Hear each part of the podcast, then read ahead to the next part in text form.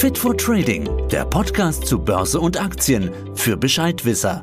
Wir schreiben das Jahr 2049. China ist zur wirtschaftlich und militärisch global führenden Supermacht aufgestiegen und hat die USA und Europa weit hinter sich gelassen. So sieht es zumindest der Masterplan der Kommunistischen Partei vor.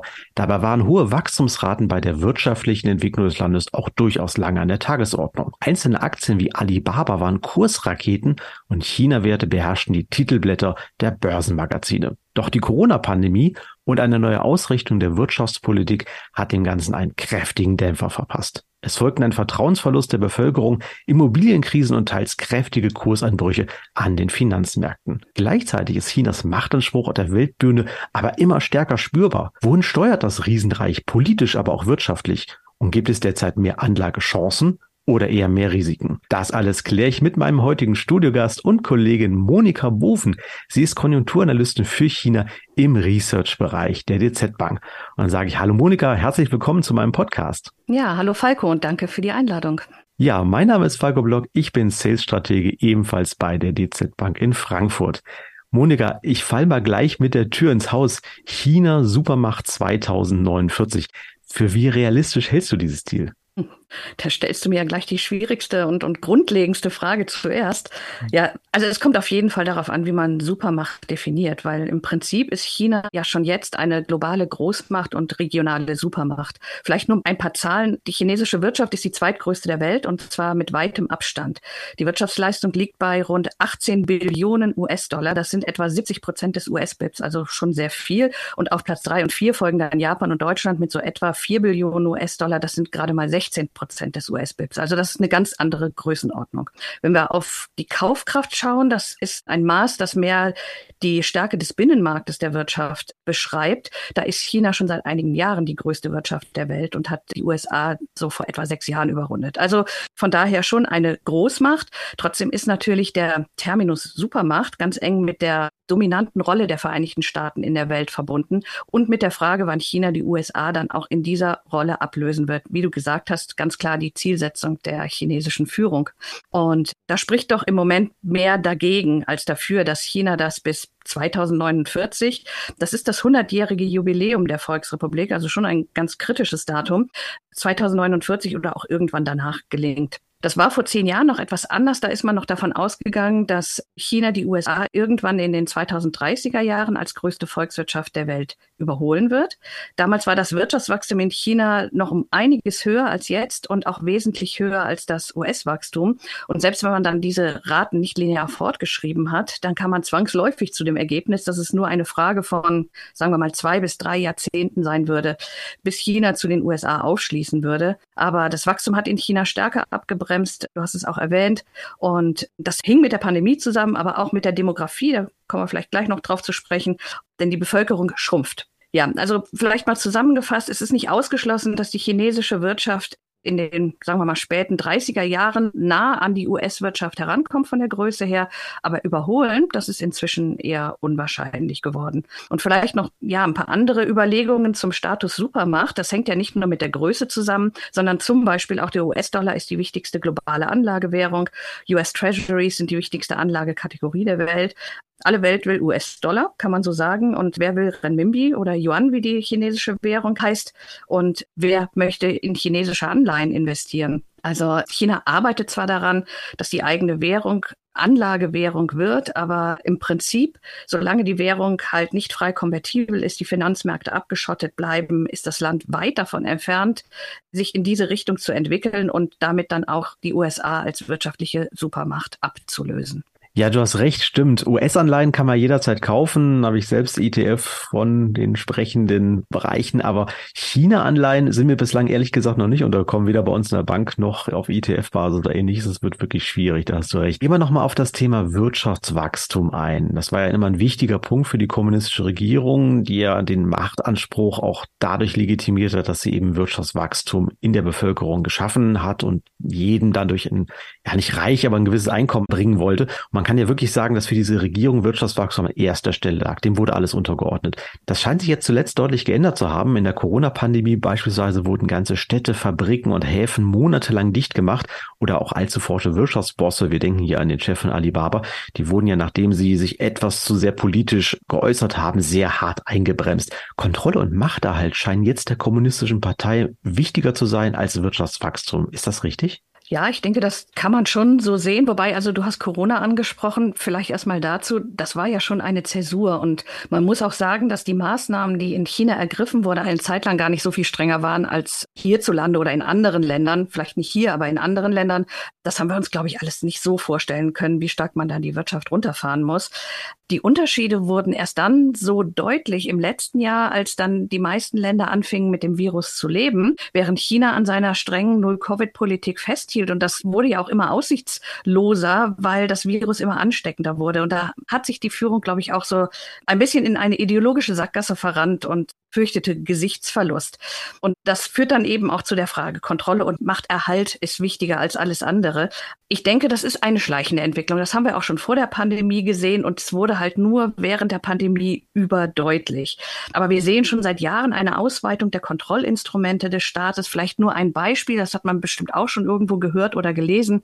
Das sogenannte Sozialpunktesystem, in dem die Bürger für Wohlverhalten Punkte bekommen und für Fehlverhalten Punkte abgezogen bekommen. Und wenn sie zu wenig Punkte haben, bekommen sie Probleme, zum Beispiel einen Kredit aufzunehmen. Ja, sowas funktioniert ja nun wirklich nur, wenn die Bevölkerung ganz engmaschig überwacht wird und wenn sich die Menschen auch so gängeln lassen. Deswegen, also die Tatsache mehr Kontrolle geht mit der Tatsache weniger Wachstum schon Hand in Hand. Du hast es eben angesprochen. Früher war hohes Wachstum auch eine Legitimierung der Alleinherrschaft der kommunistischen Partei. Als es dann immer schwieriger wurde, Wachstum zu erzeugen, dann wurde auch die Kontrolle immer stärker ausgeweitet, um auch sicherzugehen, dass es nicht zu Unruhen und Widerstand in der Bevölkerung kommt. Und man muss auch sagen, diese Kontrollmechanismen, dieser Kontrolldrang, der hängt auch sehr stark mit der Person des Staatspräsidenten Xi Jinping zusammen. Der hat die Zügel sehr stark angezogen, seitdem er an der Macht ist, seit etwa zehn Jahren. Wir haben auch letztes Jahr gesehen, er hat dann seine Machtbasis ausgeweitet, ist jetzt mehr oder weniger auf Lebenszeit Staatspräsident. Und es wurden auch, du hast es auch gesagt, wichtige Manager im Prinzip mundtot gemacht, wenn sie der politischen Linie widersprachen. Dieses Klammern der Macht hat also sehr viele negative Seiten mit sich gebracht. Und das ist eine kritische Entwicklung. Politisch einmal, weil sich der Präsident Xi immer mehr mit Ja-Sagern umgibt und in einer Echokammer agiert. Das haben wir bei anderen autokratischen Systemen gesehen. Das ist nie gesund. Und wirtschaftlich, weil die chinesische Wirtschaft in ihrer Weiterentwicklung eigentlich sehr auf die privaten, innovativen Unternehmen angewiesen ist, um auch nur eine Chance zu haben, die USA wirtschaftlich einzuholen. Ja, Wirtschaftswachstum, du hast es vorhin jetzt schon mal gesagt, genau, privatwirtschaftliche Initiativen sind ja eigentlich unheimlich wichtig für ein Land. Dann kommen individuelle Ideen nach oben.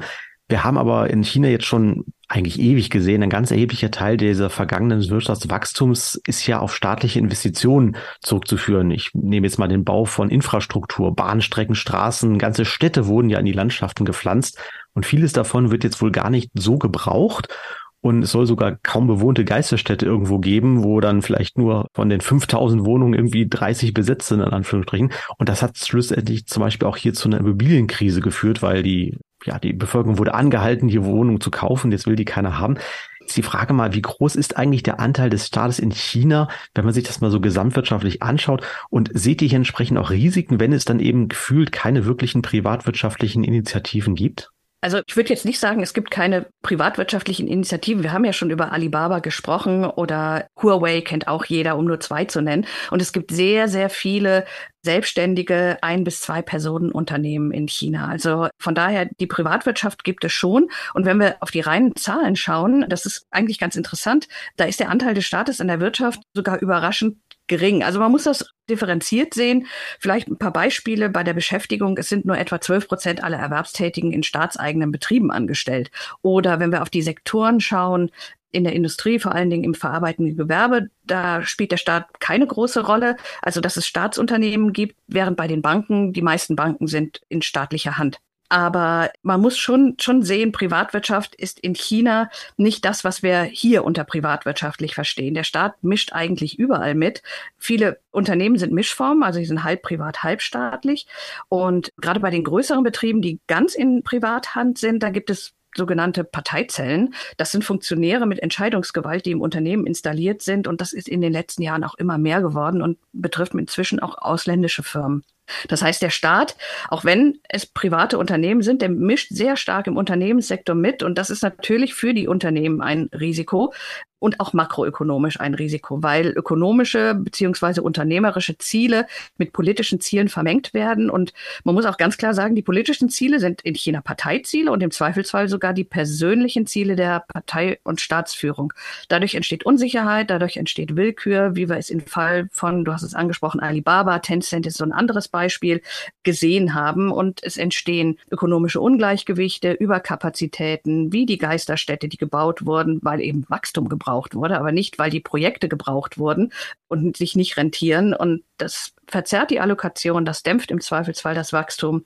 Und diese politische Einflussnahme ist so schwer zu kalkulieren. Also das sind hohe Risiken, wie ich finde. Okay, also nur 12 Prozent. Ich glaube, da gibt es in Deutschland, glaube ich, sogar mehr Beamte, die beim Staat eingestellt sind oder der prozentuale Anteil. Aber du hast recht, die sind natürlich überall installiert und ja, haben da ihre Fäden oder ziehen da so ein bisschen die Fäden. Jetzt würde ich noch sagen, China war ja vielleicht von dem, was man so gelesen hat, früher immer so ein verlässlicher Wirtschaftspartner. Man hat im Endeffekt dort investiert. Es war im Endeffekt, man hat auch Augenhöhe in Anführungsstrichen dann dort die Aufträge gegeben. Europäische Konzerne haben sehr gerne dort investiert, auch im großen Stil tun sie immer noch. Aber mittlerweile fühlen sich dort einige angesichts dieses harten Kurses der Regierung, also wenn man zum Beispiel mal was dagegen sagt, Uiguren und ähnliches war ja mal so das Thema, dann haben die so ein bisschen natürlich Angst, ihnen würde man was wegnehmen, keine Aufträge mehr geben und deswegen halten die sich da zurück. Stichwort Alibaba war hier auch mal genannt auch das außenpolitische Auftreten ist ja sehr unkalkulierbar geworden. Also man, man trumpft auf, Taiwan ist auch das, das große Damoklesschwert, was da hängt. Jetzt mal die Frage, was bezweckt die Regierung mit diesem Kurs eigentlich? Für wie groß haltet ihr auch das Risiko von ausländischen Unternehmen in China zu investieren? Sie müssen zwar, aber auf der anderen Seite, sie dürfen nicht sagen, ansonsten, weiß nicht, findet man ihnen das Unternehmen oder gibt ihnen keine Aufträge. Welche Risiken gibt's da? Vielleicht darf ich am Anfang noch mal ganz kurz ein bisschen widersprechen. Du hast am Anfang gesagt, China war ein verlässlicher Wirtschaftspartner. Also ich würde das Gef gefühlt, ja, ja vielleicht war es ja, ja gefühlt so. vielleicht genau gefühlt. Also ich würde das kritisch sehen. Ich glaube, so richtig verlässlich war China nie. Vielleicht denken wir mal an die ganzen Plagiate, die in China entstanden sind von den Unternehmen, die dort vor Ort produziert haben. Da wurde das Know-how wurde übernommen und dann selbst umgesetzt ich denke, wir können uns bestimmt darauf einigen, China war lange Zeit berechenbarer, als es das jetzt ist. Also ich denke, es ist recht unberechenbar geworden. Vielleicht noch, dass die europäischen oder westlichen Unternehmen trotz aller Probleme, die es damals schon gab, im großen Stil in China investiert haben, das lag natürlich an dem enormen Potenzial dieses riesigen Marktes. Und das hat sich ja auch ausgezahlt, ja. China selbst war auch viel empfänglicher für diese Investition, weil es eben das Know-how braucht. Ihr habt es ja gerade schon gesagt. Und es sollten halt große Produktionsstätten entstehen. Aber man muss wohl erstmal sagen, dass China jetzt nicht mehr so die Goldgrube ist, die es damals war für ausländische Unternehmen, weil eben das Wachstumspotenzial deutlich gesunken ist und weil die Chinesen viele Produkte mittlerweile in Eigenregie herstellen, auch wenn sie dabei meist staatlich unterstützt werden. Und äh, dadurch sind halt für China Investitionen aus dem Ausland auch weniger attraktiv. Und das lässt man die Unternehmen auch spüren, also ganz klar. Und ja, wir haben schon einige politische Unsicherheiten angesprochen. Ein Punkt ist auch, dass die chinesische Führung die wirtschaftliche Dominanz des Landes sehr gerne als Machtinstrument benutzt. Also wir haben zum Beispiel gesehen, dass zu Boykotten westlicher Marken aufgerufen wurde, wenn sich die chinesische Staatsspitze über die Politik eines Landes geärgert hat. Das ist natürlich schon ja krud. Das haben japanische, koreanische äh, Firmen haben das erlebt, aber auch deutsche Marken wie Adidas zum Beispiel, H&M war, glaube ich, auch betroffen. Die Firmen sind vor Ort, die produzieren dort, die verkaufen dort und das trifft sie dann natürlich enorm, ja. Auch der Kontrolldrang, den ich vorhin schon angesprochen habe, das ist ein Gegenwind für Unternehmen vor Ort, wenn diese staatlichen Vorgaben, die dann kommen, in den unternehmerischen Entscheidungsprozess eingreifen. Und das hat auch ganz klar zugenommen. Du hast Alibaba angesprochen. Also ich denke, für ausländische Unternehmen, dass sie so unter politischen Druck kommen könnten, wie es Alibaba geschehen ist, das halte ich eher für unwahrscheinlich.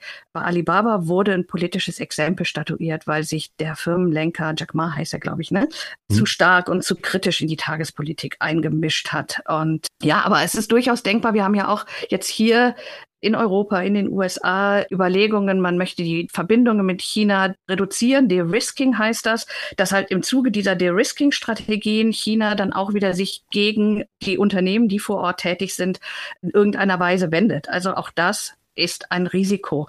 Vielleicht zusammengefasst, also Politik von immer größerem Willkür geprägt. Die Wirtschaft wird immer mehr als Machtinstrument eingesetzt und die chinesische Wirtschaft emanzipiert sich aber auch allmählich von ausländischem Know-how. Das ist für ausländische Investoren schon ein risikoreicheres Umfeld und Trotzdem, du hast es angesprochen, der chinesische Markt ist aufgrund seiner Größe, wir erinnern uns am Anfang, nach Kaufkraftparität die größte Wirtschaft, ist natürlich immer noch essentiell. Also von daher, die stecken da schon in so einem gewissen Dilemma. Ne? Ja, das stimmt natürlich. Man, man hat Investitionen, man hat Know-how reingebracht und will von diesem Markt profitieren. Auf der anderen Seite wurde dann dreist abkopiert, weil ich kann mich erinnern, ich bin vor vielen Jahren über eine Studienreise mal in China gewesen und damals hatten die uns bezüglich des Themas Kopieren gesagt, nein, das ist kein Clown. Man ehrt damit den Meister. Das ist eine jahrhundertealte Tradition. Ich weiß nicht, ob das ein bisschen, ob das ein bisschen Veralberung war oder die haben uns das aber wirklich mit ernster Miene erzählt. Also es ist wirklich so, wenn jemand kommt und weiß mehr, man macht das nach, dann ehrt man damit den Meister. Also sehr schöne Sache, ob man das mal dem Patentamt so erklären kann. Kommen wir noch mal ein bisschen auf das Thema China als Werkbank der Welt. So waren sie ja lange, sie wollen sie sich aber nicht mehr sehen. Ist das Beispiel für mich immer noch, wenn man ein iPhone heute rumdreht, da steht dann drauf Designed in California, Assembled in China. Und jetzt will China aber weg von diesem Image, eben nur Produkte für uns Europäer oder, oder auch die westliche Welt zusammenzuschrauben und entwickelt ja mittlerweile auch viele Hightech-Produkte selbst. Ich bin jetzt selber schon drei Elektro-Pkw aus China gefahren und bin wirklich vorurteilsfrei da reingegangen und gesagt, die sind wirklich gut, muss man ganz ehrlich sagen. In dem Bereich scheint das Land ja uns sogar den etablierten Marken aus Deutschland und den USA ja die Fründe wegzunehmen. Und dann gab es ja auch diesen Plan Made in China 2025, der wurde ausgerufen, um damit sich China selbst besser darstellen kann oder auch etablieren kann. Kannst du mal kurz erklären, was hat es damit auf sich und könnte uns hier auch relativ schnell Europa, aber auch den USA ein Konkurrent auf Augenhöhe gegenüberstehen, womit wir so schnell noch nicht gerechnet haben? Ja, also erstmal zu dem Konzept Made in China 2025 oder 2025, wie auch immer.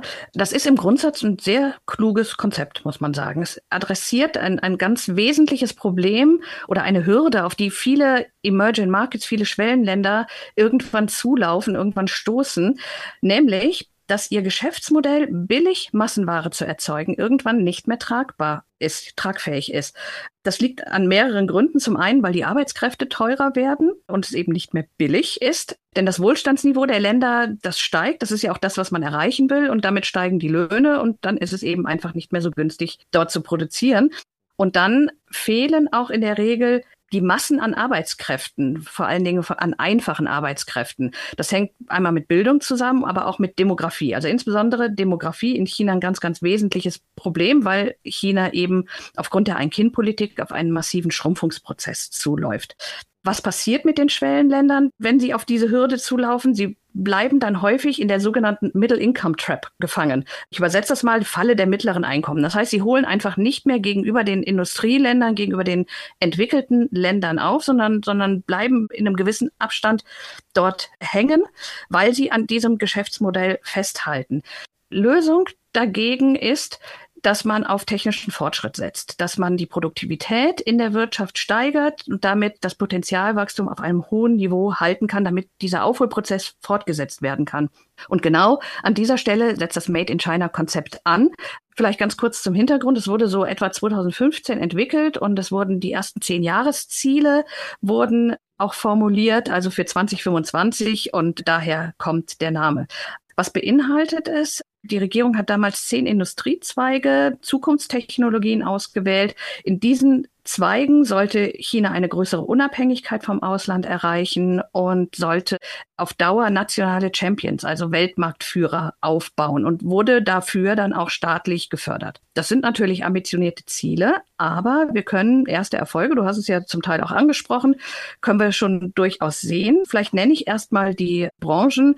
Das sind Elektromobilität, erneuerbare Energien, Mobilfunk, Robotik, KI, Halbleiter, also Computerchips.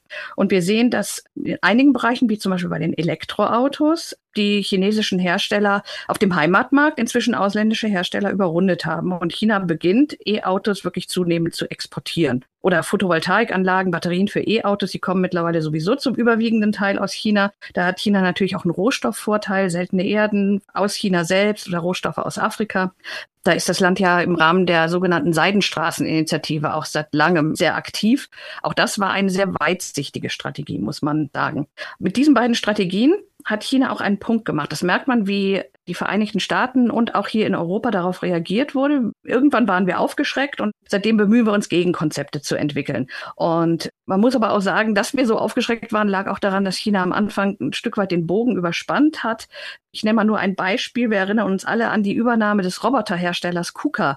Da kam dann so das Gefühl, die Chinesen, die chinesischen Unternehmen, die gehen hier auf Einkaufstour, um sich eben das Know-how, das sie brauchen für ihre Strategie einzukaufen. Oder Trumps Strafzölle gegen China. Das war auch, ich meine, er hat natürlich viele Argumente gebracht, aber ein Argument oder eine Überlegung war auch, dieses aggressive Vorgehen, die USA als Technologieführer, als globalen Technologieführer herauszufordern, da etwas gegenzusetzen. Joe Biden jetzt, der, der jetzige US-Präsident, der hat sich vor allen Dingen darauf konzentriert, China von Hochleistungschips abzuschneiden. Es wird dann auch mit militärischen Gründen argumentiert, aber es geht natürlich auch um Technologieführerschaft. Und das ist schon eine, eine kluge Strategie, auch der, der Amerikaner, weil diese Hochleistungschips in allen Zukunftstechnologien stecken und China da noch die größten Defizite hat, das selber zu, zu entwickeln. Deswegen würde ich sagen, es ist nicht ausgeschlossen, dass es China gelingt, einzelne Champions aufzubauen. Also du hast gesagt, dass wir Konkurrenten auf Augenhöhe haben. In einzelnen Bereichen ist das sicherlich möglich.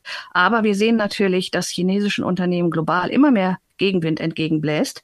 Und wenn es gelingt, ein paar Unternehmen so stark aufzubauen, dann reicht das nicht zum einen, um wirklich diese Produktivitätsgewinne, die ich am Anfang erklärt habe, zu erzeugen. Das ist zu wenig. Und es reicht auch nicht, um die USA als Supermacht abzulösen. Jetzt hast du ja schon einige Unternehmen, also nicht Einzelunternehmen, aber so Einzelunternehmen ein bisschen erwähnt.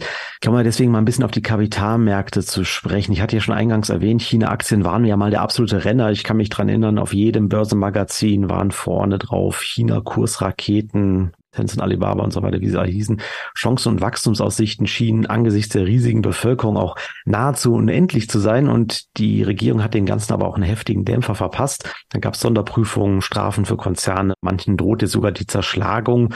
Du hast gesagt, ausländischen Konzernen betrifft das so nicht, aber Jetzt mal die Frage, wenn ich mir, ja, wahrscheinlich, okay, ja. genau. Jetzt immer die Frage, wie sehe ich denn China als Anlagemarkt hier für unsere Zuhörerinnen und Zuhörer? Man sagt ja auch immer gern, ich brauche vielleicht ein Investment in den USA, ich brauche eins in Europa und dann habe ich BRIC, also die, gut, BRIC ist es wahrscheinlich jetzt nicht mehr komplett, aber Emerging Market, zu denen gehört natürlich auch China und da muss man auch ganz ehrlich sagen, wenn man so einen ETF auf die BRIC-Länder hat, da, ich habe gestern noch nachgeguckt, da hat so ein ETF hat 60 bis 70 Prozent China-Anteil, also das ist schon erheblich.